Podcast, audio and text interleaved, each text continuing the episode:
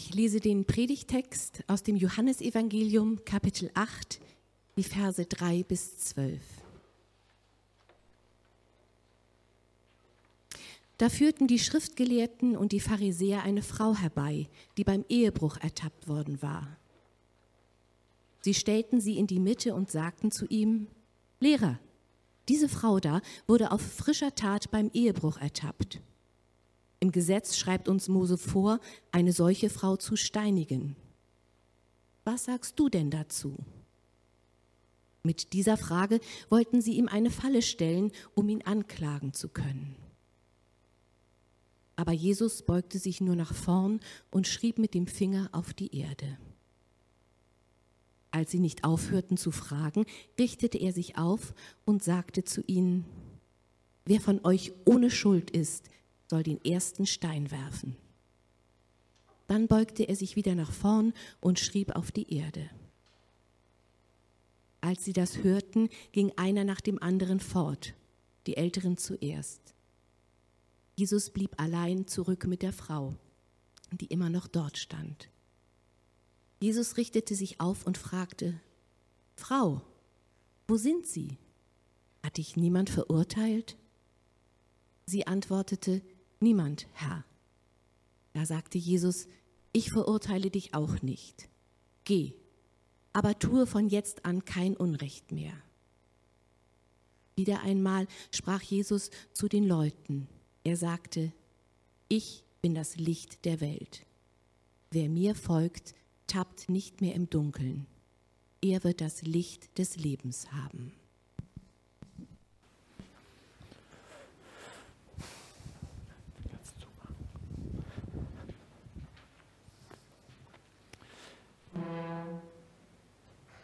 Vielen Dank. Nach dem Lied eben und nach dieser Lesung brauche ich mal eigentlich nicht mehr viel predigen blöd, dass ich jetzt alles vorbereitet habe. Naja, dann ziehe ich das durch. Ich bete nochmal. Lieber Vater, ich danke dir dafür, dass du hier bist und dass wir mit dir rechnen können. Ich finde es äh, toll von dir zu hören, wie eben in der Lesung, wie du reagiert hast, so weise und so liebevoll.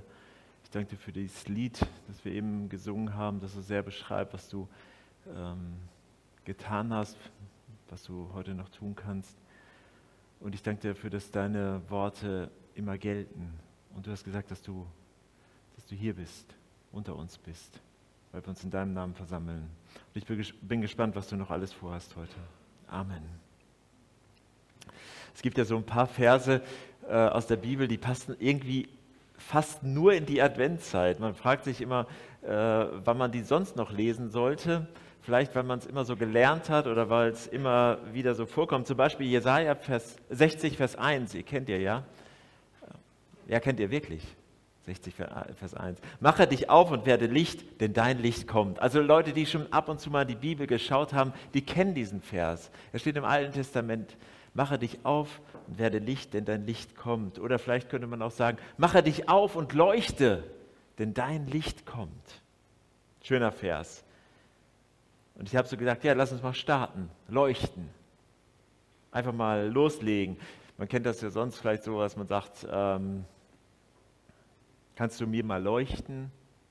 Ich muss was genau sehen. Kannst du mir mal irgendwie ein Licht halten? Ich muss etwas ganz genau erkennen. Und eben bei der Lesung haben wir auch schon was gehört, was Jesus gesagt hat zu dem Thema, ich bin das Licht der Welt. Auch das hört sich toll an, finde ich, und passt sehr gut in die Adventszeit. Das Lichterfest. Überall.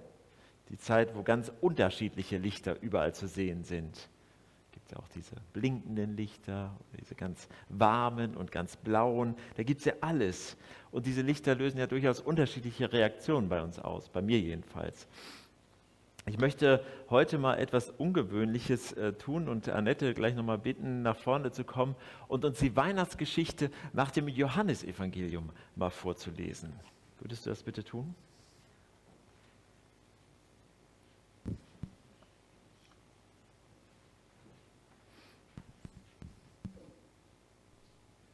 Von Anfang an gab es den, der das Wort ist. Er, das Wort, gehörte zu Gott. Und er, das Wort, war Gott in allem gleich. Dieses Wort gehörte von Anfang an zu Gott. Durch dieses Wort wurde alles geschaffen. Und nichts, das geschaffen ist, ist ohne dieses Wort entstanden. Er, das Wort, war zugleich das Leben in Person. Und dieses Leben bedeutet das Licht für die Menschen. Das Licht leuchtet in der Dunkelheit und die Dunkelheit konnte es nicht überwältigen.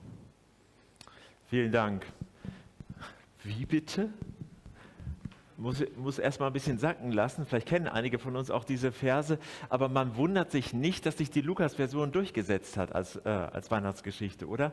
Also das ist der Anfang des Johannesevangeliums und mehr kommt da auch nicht. Kein Bethlehem und so. Das kommt hier gar nicht bei Johannes und ähm, deshalb liest man wahrscheinlich auch immer den Text aus, der, aus dem Lukas-Evangelium vor.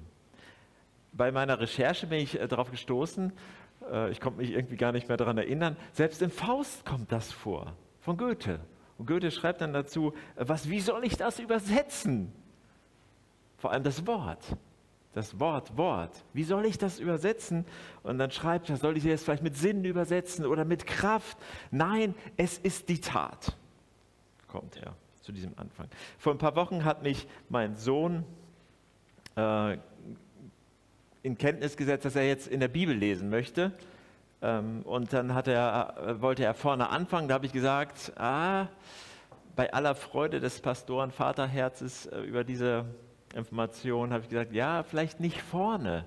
Weil ich weiß ja, dann kommen ja bald diese langen Namens-, Geschlechtsregister und die sind lang und manchmal auch weilig und dann ist das äh, schwierig. Und da hören ja viele dann noch auf. Und habe ich gesagt, fang doch im Neuen Testament an ja, wo denn? Und dann habe ich gesagt, im Johannesevangelium, weil das ist so klar, das ist gut zu verstehen, das sind die Geschichten gut formuliert und sehr gut äh, verständlich auch für Kinder. Es ist das Einsteigerbuch für Bibelneulinge, würde ich sagen. Bis auf den Anfang. Da hatte ich nicht mehr dran gedacht äh, in dem Moment. Am Anfang war das Wort und das Wort war Gott und Gott war das Wort und Wort und Licht und sowas. Zwei Worte, die da besonders auffallen, sind natürlich, äh, oder zwei Worte, die besonders prägnant sind, sind Wort und Licht. Diese beiden Worte tauchen da ja gefühlt äh, ununterbrochen auf.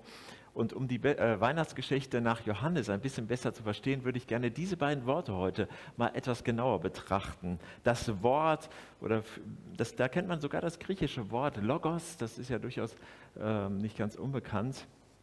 Das Wort oder der Logos. Das ist mein erster Punkt. Wenn wir hier Abendmahl feiern in unserer Gemeinde, dann ähm, ist in dem Gebet, formuliere ich eigentlich, glaube ich, immer ähm, oder zitiere ich aus der Bibel den Hauptmann, einen, einen Hauptmann, einen römischen Hauptmann, der zu Jesus kommt, weil sein Diener krank ist. Und es ist nicht irgendein Diener, der ist ihm wichtig anscheinend. Und dann kommt er zu Jesus und bittet ihn darum, dass er ihn gesund macht. Und Jesus sagt, oh, ich komme mal zu dir. Und dann sagt er, nee, brauchst du nicht, Jesus. Sprich nur ein Wort und mein Diener wird gesund. Will, also Jesus will zu ihm gehen sagt, brauchst der Hauptmann sagt, brauchst du nicht, du brauchst nur ein Wort sprechen, ein Wort. Die ganze Bibel ist voll von solchen besonderen Worten. Es geht schon am Anfang los. Gott sprach, es werde und es wurde die Schöpfung der Erde. Und bei genauerem Hinsehen, das fällt uns äh, im Deutschen wahrscheinlich nicht so auf und auch, also mir ist es gar nicht aufgefallen. Vielleicht habe ich jetzt zu so sehr von mir äh, ausgeschlussfolgert. Ähm, für die damaligen Zuhörer war klar, so wie Johannes sein, sein Evangelium anfängt mit diesen Worten in, im Anfang oder eigentlich in einem Anfang, das ist genau derselbe Ausdruck wie eben bei der Schöpfung. 1. Mose 1 in einem Anfang. Das war nicht zufällig ge gewählt, sondern die ersten Leser konnten sofort etwas damit anfangen. Dieser, dieser Ausdruck hier wies auf den absoluten Sinn hin. In einem Anfang bedeutet der Beginn von allem, also noch vor der Schöpfung, noch vorher. Hier wird auch sofort das Grundanliegen von Johannes deutlich. Er sagt im Prinzip den lieben, äh, oder den, er sagt, ihr lieben gläubigen Juden, ihr vertraut dem Wort Gottes, das war das Alte Testament. Ihr forscht da drin, ihr kennt euch richtig gut aus. Und heute möchte ich euch das mal erklären mit Jesus. An vielen Stellen im Neuen Testament wird deutlich, dass er Jesus mit diesem Wort meint. Das macht er schon wenige Verse sehr deutlich, als er dann da schreibt in 1. Johannes 1, Vers 14. Er, das Wort, wurde ein Mensch, ein wirklicher Mensch von Fleisch und Blut. Er lebte unter uns und wir sahen seine Macht und Hoheit, die göttliche Hoheit, die ihm der Vater gegeben hat, ihm, seinen einzigen Sohn, Gottes ganze Güte und Treue, ist uns in ihm begegnet. Johannes hat eine Brücke geschlagen zwischen dem Alten Testament, der, Schöpfung und dem Lesen, Leben von Jesus. Und da beschreibt er dieses Wort ein bisschen. Am Anfang war das Wort, also vor der Schöpfung in einem Anfang. Das gibt uns eine Auskunft über die Zeit von diesem Wort oder Jesus. Das Wort war bei Gott, das gibt uns eine Auskunft über den Ort und das dritte eine Auskunft über sein Wesen und das Wort war Gott. Er schreibt deutlich, wer Jesus war, ist, nennt seine Herkunft, sein Wesen und sogar seinen Auftrag. Und das ganz am Anfang dieses Berichtes, den Johannes über das Leben von Jesus schreibt, macht natürlich Sinn. Wenn ihr Jesus richtig verstehen wollt, dann dürft ihr das nicht vergessen der war nicht nur irgendein guter Mensch, der war nicht ein vorbildlicher Charakter, sondern das war jemand, der ist außerhalb von unserem Geschehen im Prinzip entstanden. Vom Anfang an. Also eigentlich hat Johannes geschrieben, hat er beschrieben, um die jüdischen Leser mitzunehmen, wer Jesus ist. Und er wollte sie irgendwie behutsam an das Thema heranführen. Und ich möchte euch diesen selben Text noch ein bisschen anders einmal vorlesen. Ihr könnt, wenn ihr wollt, Augen zumachen, wenn ihr besser zuhören könnt, oder ihr könnt hier mitlesen. Ich habe es auch an die Tafel mitgebracht. Von Anfang an gab es den, der Jesus ist. Er, Jesus, gehörte zu Gott. Und er, Jesus, war Gott in allem gleich. Jesus gehörte von Anfang an zu Gott. Durch Jesus ist alles geschaffen. Und nichts, das geschaffen ist, ist ohne Jesus entstanden.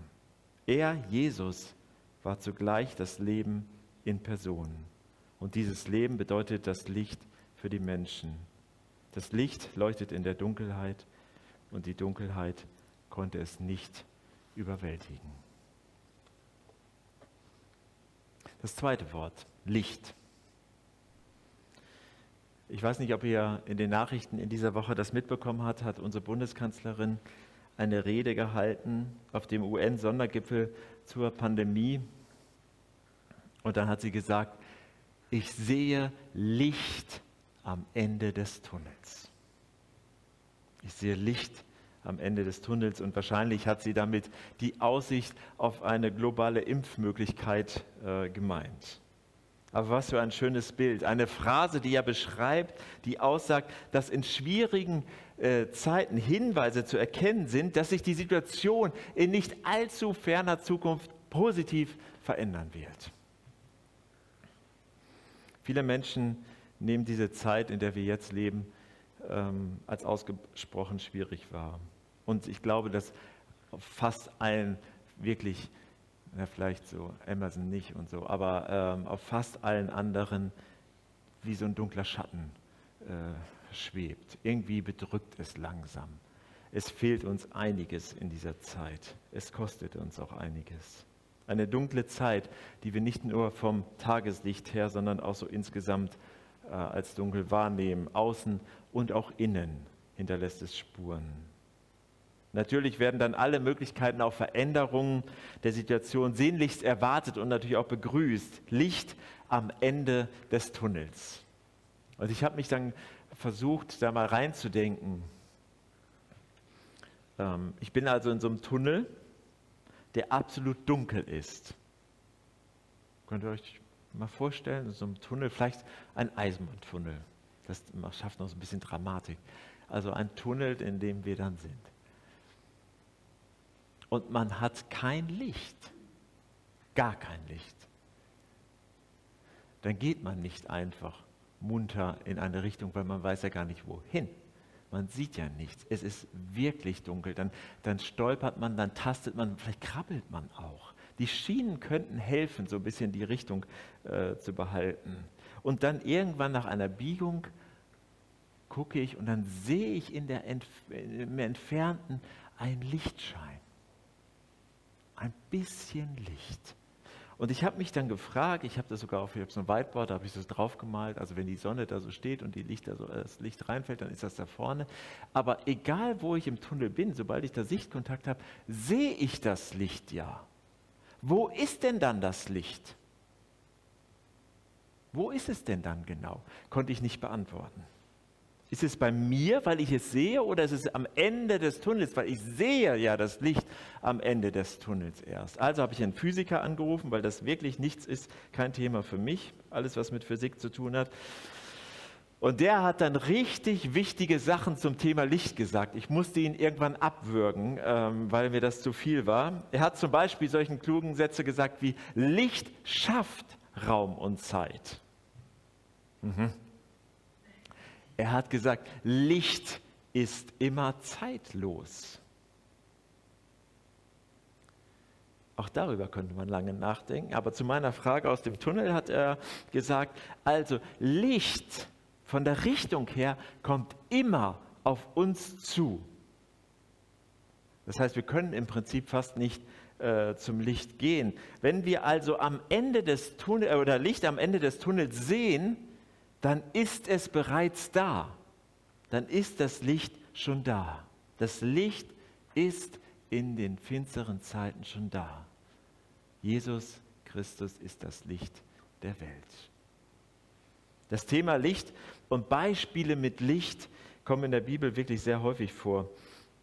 Aber wie bei diesem Begriff mit dem Wort habe ich mir auch jetzt überlegt, wie haben die Leute das damals gehört? Die ersten Leute, also Johannes hat das ja jetzt nicht als erstes Mal für die Gemeinde der, äh, der äh, FEG Kiel geschrieben im Jahr 2020, sondern der hat das ja geschrieben für die Leute damals. Wie haben die das gehört, wenn die Licht gelesen haben? Genauso wie ich heute, wenn ich von, äh, von Licht äh, rede oder darüber nachdenke.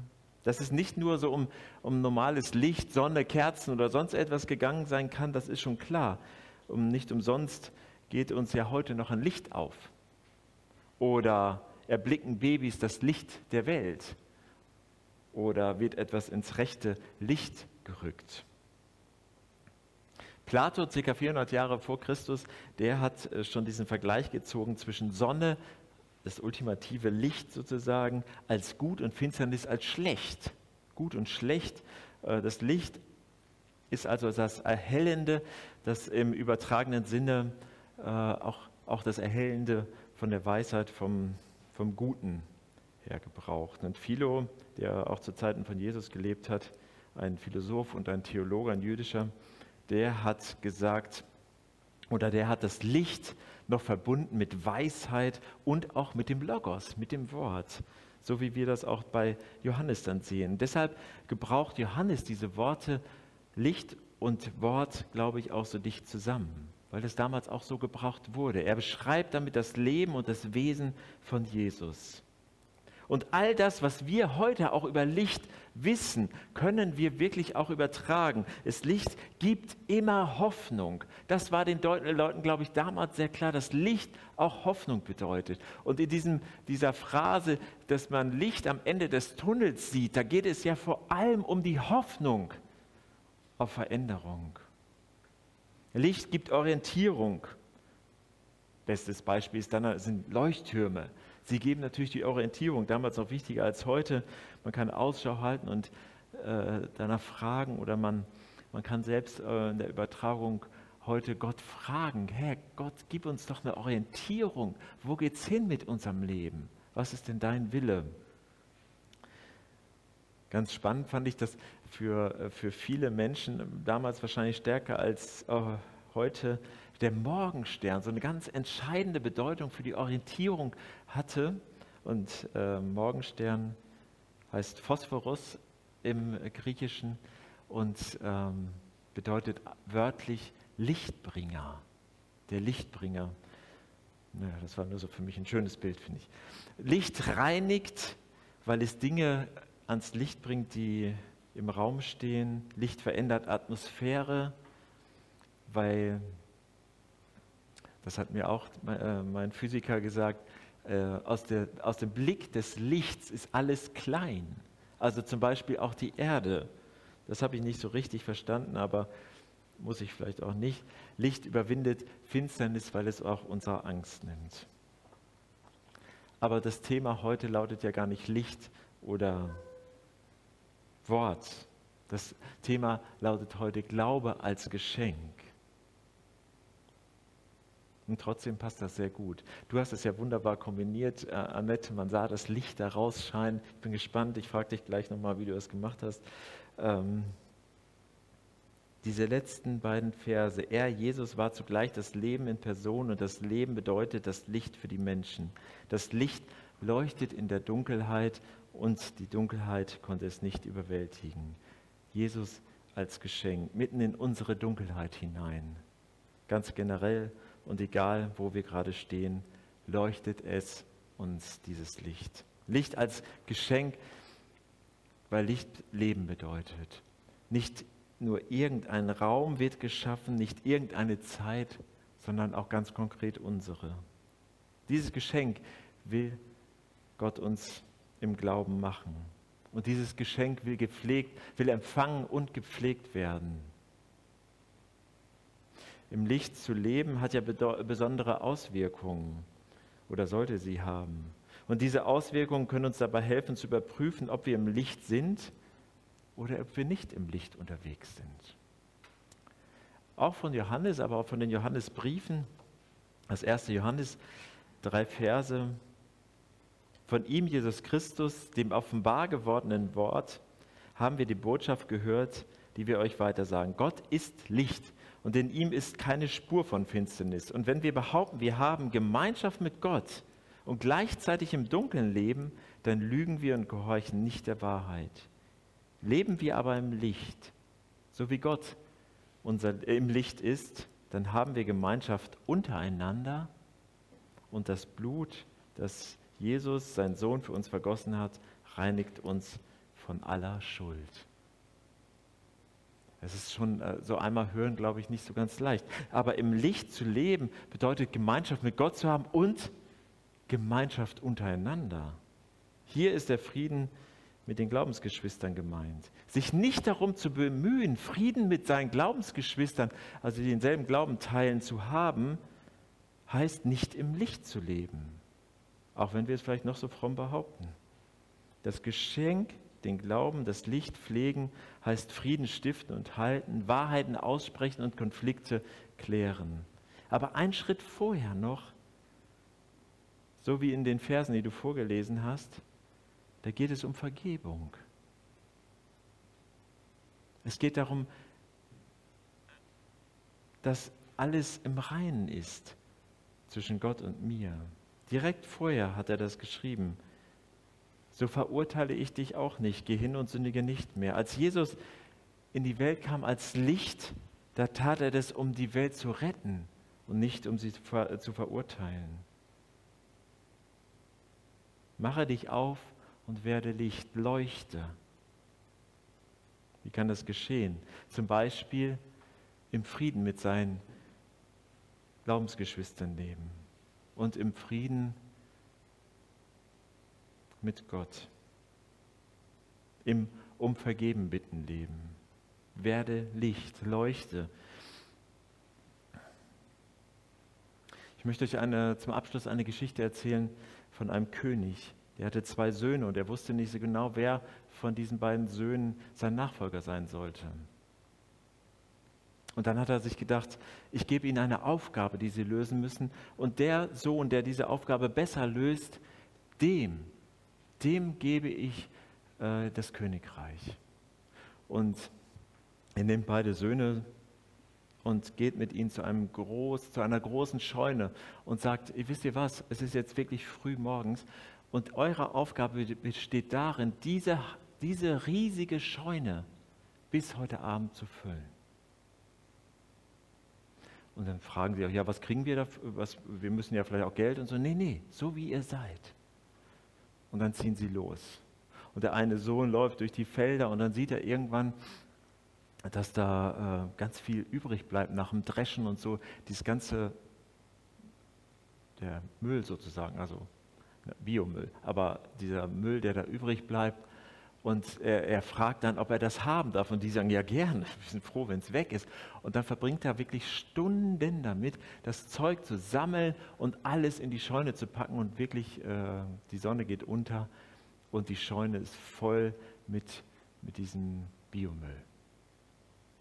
Und der König kommt und sagt, und, Jungs, wie sieht's aus? Und dann sagt der eine mit dem Biomüll, die Scheune ist voll, Vater, schau dir das an, was ich geschafft habe. Und der Vater ist echt be beeindruckt. Sagt, du hast das wirklich geschafft. Sie ist randvoll mit Biomüll. Und dann sagt er, und du, zweiter Sohn?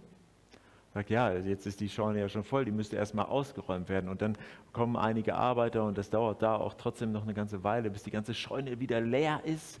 Und dann ist sie ganz leer und dann geht der zweite Sohn rein und jetzt bin ich dran. Und dann stellt er mitten in den Raum, mitten rein eine Kerze und zündet sie an. Und der ganze Raum ist voll Licht. Man braucht jetzt nicht so weit zu denken, zu überlegen, welcher Sohn wohl äh, König geworden ist. Aber ich finde diese Geschichte so toll, weil sie genau das ausdrückt, was ich jetzt in diesem langen Predigt sagen wollte. Jesus möchte das Licht in uns sein und pflegen bedeutet vielleicht auch immer wieder ausmisten. Raus mit dem Zeug, das diesem Licht den Raum nimmt. Und dazu möchte ich euch sehr einladen. Wenn ihr konkrete Schritte sucht, was ihr tun könnt, dann bittet Gott um Vergebung für die Dinge, die in eurem Leben vielleicht ihm Raum nehmen. Oder falls ihr so einen Ofen habt, einen Kamin, das, da kann man machen, was man will. Irgendwann werden die innen schwarz. Und dann kann es sein, dass da drinnen was ist, aber man sieht es nicht mehr und dann hat das wenig mit Leuchten zu tun. Da muss man reinigen, damit das Licht wieder scheint. Und auch das bedeutet um Vergebung bitten, Gott, vielleicht andere Menschen, damit das Licht scheinen kann, das Gott uns in unser Herzen schenkt. Mache dich auf und leuchte, denn dein Licht kommt und ist schon da. Danke, Herr, dass wir das heute so bedenken dürfen, dass du schon da bist, dass du alles getan hast, was wichtig und gut ist, was richtig ist. Danke, dass das Advent so, so eine Vorfreude darauf sein kann, dass du Licht in die Dunkelheit gebracht hast. Ich möchte dich bitten, dass wir diese Zeit gut nutzen können, um uns vorzubereiten auf dein Kommen.